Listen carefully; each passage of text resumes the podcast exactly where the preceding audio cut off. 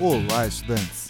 Sou o professor Marco Nunes e este podcast é uma revisão rápida do Nerd Cursos Biologia sobre os exemplos de cadeias alimentares. No ambiente aquático, as algas são os principais produtores.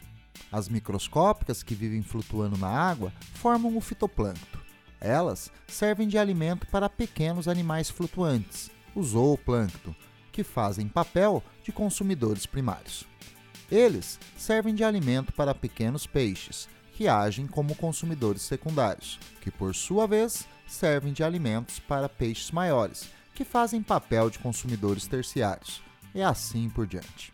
Um exemplo de cadeia alimentar terrestre seria o capim, fazendo o papel de produtor, alimentando consumidores primários como gafanhotos, que por sua vez servem de alimento para consumidores secundários como as aves, que poderiam ser capturadas por cobras agindo como consumidores terciários.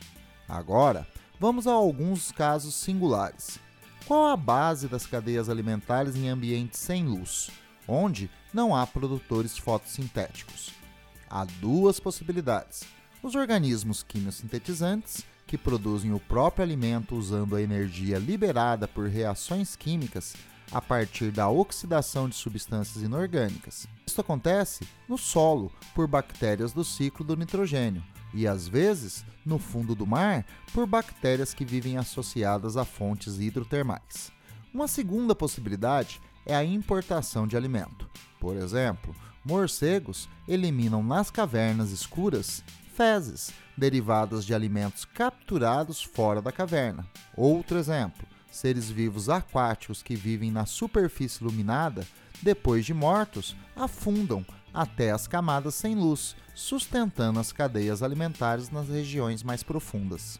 Bom, é isso aí. Continue firme nas revisões do Nerd Cursos Biologia e bom estudo!